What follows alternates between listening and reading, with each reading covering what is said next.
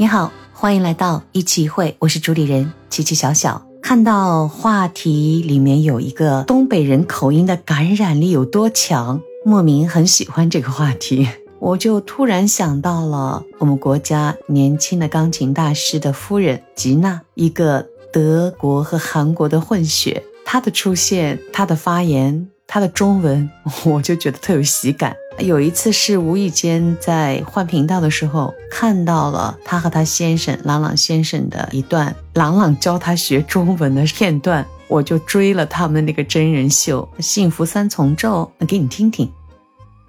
哎，吉娜，我教你中文吗？好，我将我将将什么意思？做饭的将不是，I will，我将。总决赛总不是那个 executive 吗？这个是非常厉害的意思，就 CEO 头的意思。九月二十八，九月二十八，医生啊，九月二十八，九月二十八，九月二十八，那那是那个东北话。我从来不说八的。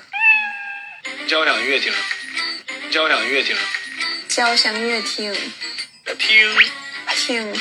不对，听听哪有音乐厅？交响乐厅，交响乐厅。我们朗朗老师那个音乐厅，明显的东北话呀，怪不得吉娜一开口就那满口的大碴子味儿。有一次在采访中，她说她的中文是她的先生朗朗先生和她的婆婆教的啊，我是觉得特别逗。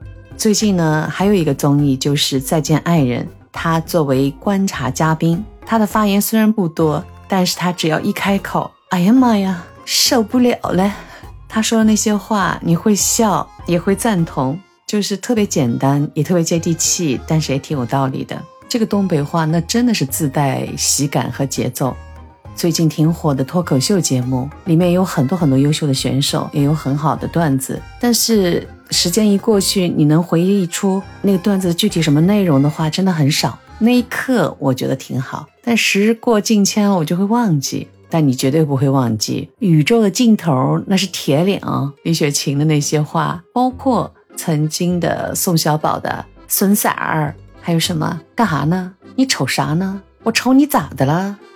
在快速社会节奏的当下，这些语言会让你立刻发自肺腑的笑出来。放松嘛，当然会喜欢他，喜欢就容易记忆。吉娜的那个状态，我认为也是啊。她的那个啊先生那一家人，可能他们相处的特别融洽，特别和谐，特别有爱的那么一种感觉。所以吉娜也真的是刻骨铭心的学了一口的中国东北话。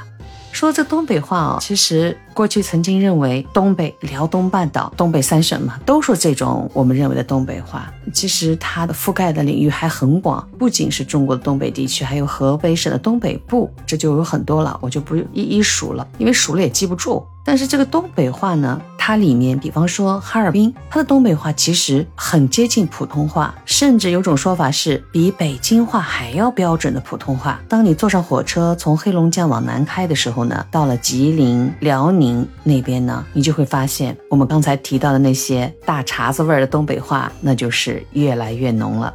东北话为什么那么容易让人记住，或者是容易开口模仿就能学出来？因为好像很简单，也很朗朗上口，同时它真的是太有喜感了。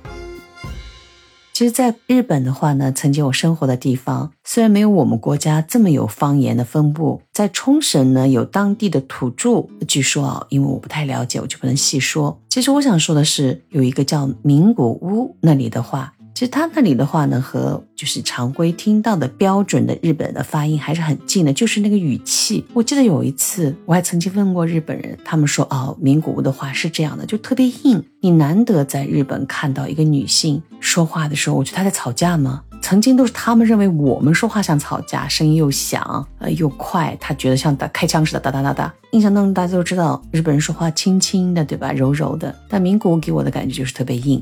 再有一个就是大阪话，我挺喜欢的，就有点像我们国家的东北话，就它也是带有喜感的。日本的有漫才，大家也都看脱口秀也知道了。在漫才里面有很多的段子都是用一种大阪的方言来演绎的，但他的那种发音呢，特别的像开玩笑也好，或者是喜欢看动漫或者是看电视剧的话，你发现没？就是那种黑手党啊，哇干你妈 hand，就这种感觉也挺多的啊，就是很戏剧化的。而我待的富山呢，在那边呢，其实他们也有方言。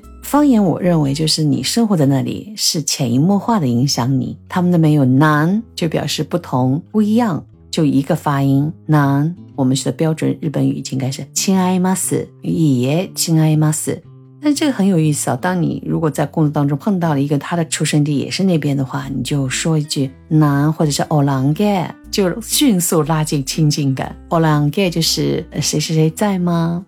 所以我觉得方言代表着一种地域特色，也代表着和社会接近的一个程度。刚才说的东北话也好，大白话也好，多的融在了娱乐里面。就是人们在忙碌的工作之余呢，还是希望多放松、多轻松的一些语言也好，一些文艺节目也好。生活呢，就是需要轻轻松松过好每一天。